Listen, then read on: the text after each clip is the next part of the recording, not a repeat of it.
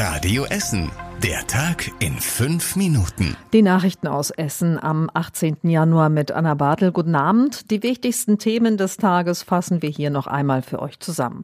In Vogelheim seit Wochen Stau. Da fahren die Autos lang, die nicht über die gesperrte A42 fahren können. Die Brücke über den Rhein-Herne-Kanal ist marode und wird gerade repariert. Das kann aber noch bis März dauern.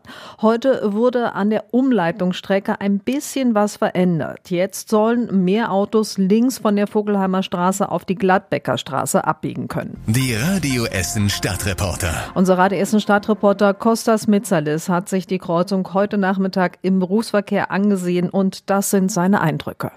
Die neuen Verkehrsschilder hängen hier, aber keiner hält sich daran, weil kaum einer genau erkennt, was er darf, was er nicht darf. Das ist so undeutlich gekennzeichnet, dass die meisten Autofahrer nach wie vor so fahren, wie sie vorher gefahren sind. Es hat auch keinerlei Erleichterung gebracht, Ganz im Gegenteil. Inzwischen hat sich der Bezirksvertreter für Altenessen und der Ratsherr hier vorne getroffen, wollte sich das auch anschauen. Sie haben die Polizei angerufen, haben um Hilfe gebeten, damit man eben die neuen Regeln einhalten kann. Aber es müssen auf jeden Fall ganz neue Schilder her, die eindeutig zu erkennen sind. Gute Nachrichten für Schüler, Lehrer und Eltern. Zwei Schulen sollen neu gebaut werden. Die Frieda-Levi-Gesamtschule in der Innenstadt und das Nordost-Gymnasium in Stoppenberg. Im Stadtplanungsausschuss wurden die Pläne für die beiden Neubauten vorgestellt. Das Nordost-Gymnasium wird ein Holzbau direkt neben dem alten, maroten Schulgebäude. Sanieren lohnt sich nicht, das sagt Schulleiter Udo Brennold im Radio Essen-Interview. Wir haben im Winter halt teilweise wirklich undichte Fenster, da ist teilweise noch Einfachverglasung, dann wird es hier richtig kalt. Auf der anderen Seite wird dann natürlich natürlich die Heizung entsprechend hochgefahren. Und über die Energiekosten möchte ich an dieser Stelle überhaupt gar nicht nachdenken, was das dann auch letztendlich bedeutet.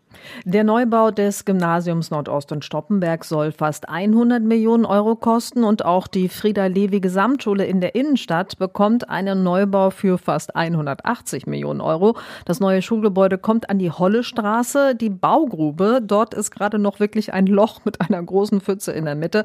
In zwei Jahren soll es da an der Hollestraße losgehen mit dem Neubau. Und außerdem ging es heute noch um ein anderes, ebenfalls marodes Gebäude in Bergerhausen, und zwar die alte Kunstwerkerschule. Die steht da schon lange leer. Die ehemals eigentlich wirklich schöne alte Villa ist in keinem guten Zustand. Inzwischen hat ein Gutachter Pilzbefall festgestellt. Das Gelände gehört der Stadt und die sieht aktuell nur zwei Möglichkeiten. Entweder alles abreißen oder einen Investor finden, der saniert und neu baut. Die Chancen dafür stehen aber auch gar nicht mal so schlecht. Die Aktion Mensch würde das Haus kaufen.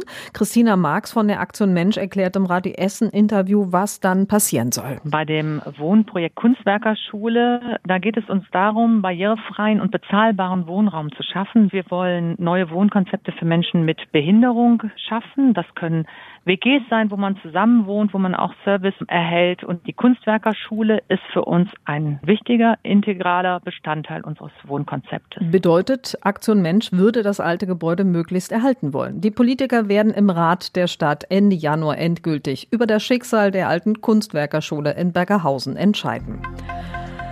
Und wir erinnern uns an tagelangen Regen im Dezember. Der hat jetzt für neue Probleme gesorgt. Auf der Strecke der S6 ist ein Hang zwischen Kettwig und Hösel abgerutscht. Die Bahn hat die Strecke heute gesperrt.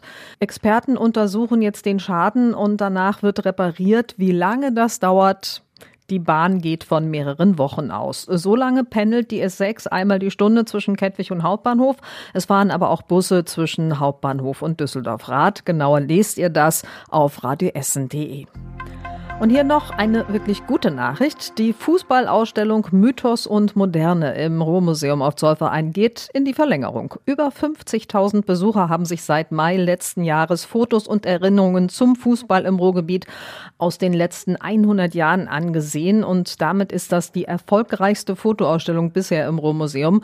Besucher begegnen da auch wirklich vielen Legenden und manchem Foto, auf denen dann Opa oder irgendein anderer Bekannter auf dem Ascheplatz zu sehen sind.